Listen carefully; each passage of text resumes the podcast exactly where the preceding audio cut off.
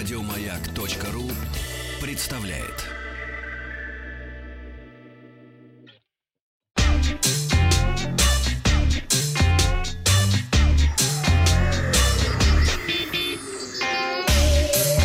Страна транзистория. Добрый день, новости высоких технологий. Во вторник я рассказывал о том, что Microsoft выпустила утилиту Windows File Recovery для Windows 10, которая сможет восстановить удаленные или поврежденные файлы. Я спросил, приходилось ли вам случайно удалять нужные файлы? Да, ответило почти 95% проголосовавших. К новостям. Xiaomi официально представила самые доступные смартфоны линейки Redmi, Redmi 9A и Redmi 9C. Оба смартфона получили IPS HD Plus экраны 6,5 дюймов, по 2 гигабайта оперативной и 32 встроенной памяти. Аккумуляторы тоже одинаковые, на 5000 мАч. Redmi 9A получил одинарную камеру с датчиком на 13 мегапикселей и 5-мегапиксельную селфи-камеру. Redmi 9C оснастили тройной камерой с датчиками на 13, 5 и 2 мегапикселя. Фронтальная камера здесь такая же, как и у Redmi 9A. Стали известны цены смартфонов на малазийском рынке. Redmi 9A стоит 83 доллара, а Redmi 9C можно приобрести за 100 долларов. Также Xiaomi представил компактную Bluetooth-колонку. Ее особенностями стали небольшой размер и невысокая цена. Xiaomi Xiao AI Portable Speaker похожа на маленькое FM-радио. Динамик имеет квадратный корпус с закругленными углами. Колонка поддерживает голосовое управление и интеграцию с системой умного дома Xiaomi. Умеет запускать музыку, зачитывать прогноз погоды и искать информацию в интернете. По заверению производителя, автономность колонки составляет около 6 часов. Стоимость Xiao AI Portable Speaker в Китае составляет всего 7 долларов. Компания Qualcomm, лидер в производстве мобильных процессоров, представила новое поколение мобильной платформы Snapdragon Wear, разработанной специально для умных часов. Модели Snapdragon Wear 4100 и 4100 Plus выполнены по более современному техпроцессу, чем предыдущие поколения. Они гораздо более производительные и обеспечивают большее время автономной работы. Qualcomm заявляет, что в новых процессорах производительность выросла более чем на 85%. При этом показатель энергопотребления удалось снизить более чем на 25%. Поставки новых мобильных процессоров производителям уже начались, а это значит, что умные часы на новой платформе появятся уже в самом ближайшем будущем. Браузер Microsoft Edge не дает просматривать ролики на YouTube при использовании блокировщика рекламы. Согласно отзывам, при использовании блокировщика рекламы нарушается возможность воспроизвести ролик полностью.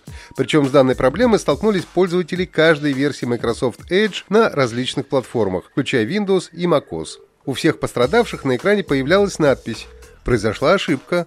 Пожалуйста, попробуйте позже». Выяснилось, что с такой проблемой столкнулись те, кто использовал расширение для блокировки рекламы AdBlock. Примечательно, что проблема проявилась только в Edge. В других браузерах аналогичный add работает корректно. Microsoft признала существование проблемы и заявила, что работает над устранением возникшей неполадки. Качестве временного решения представители техподдержки компании предложили пользователям приложения отключить расширение и продолжить просмотр YouTube без него, перезагрузив страницу. Опрос ВКонтакте. А вы пользуетесь блокировщиками рекламы? Отвечайте «да» или «нет». Правительство Индии официально запретило множество китайских приложений, в том числе TikTok и WeChat, из-за тайной передачи данных за рубеж. Министерство информационных технологий страны написало, мы получили много жалоб из разных источников, включая несколько сообщений о неправомерном использовании некоторых мобильных приложений, доступных на платформах Android и iOS, для кражи и тайной передачи данных пользователей на серверы, расположенные за пределами Индии.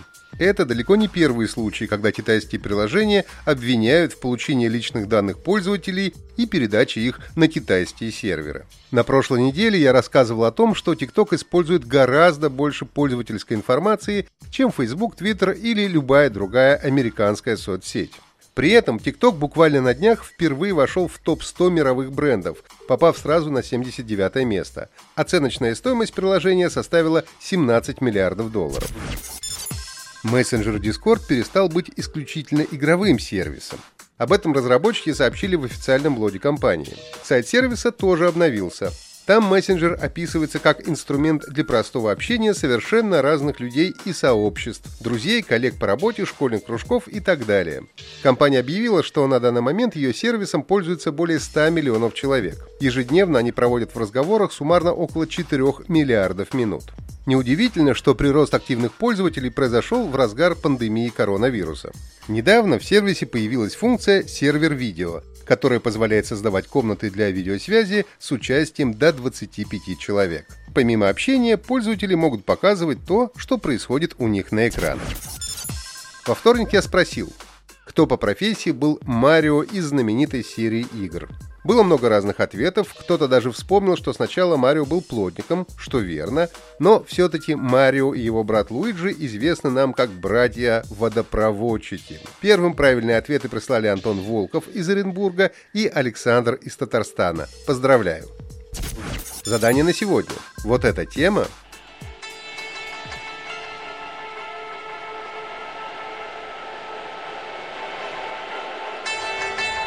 звучала в игре Diablo 2, которой на днях исполнилось 20 лет.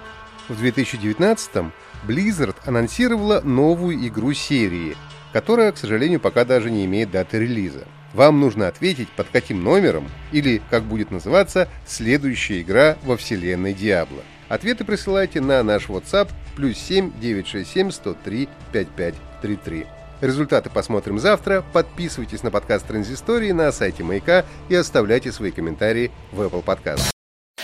Еще больше подкастов на радиомаяк.ру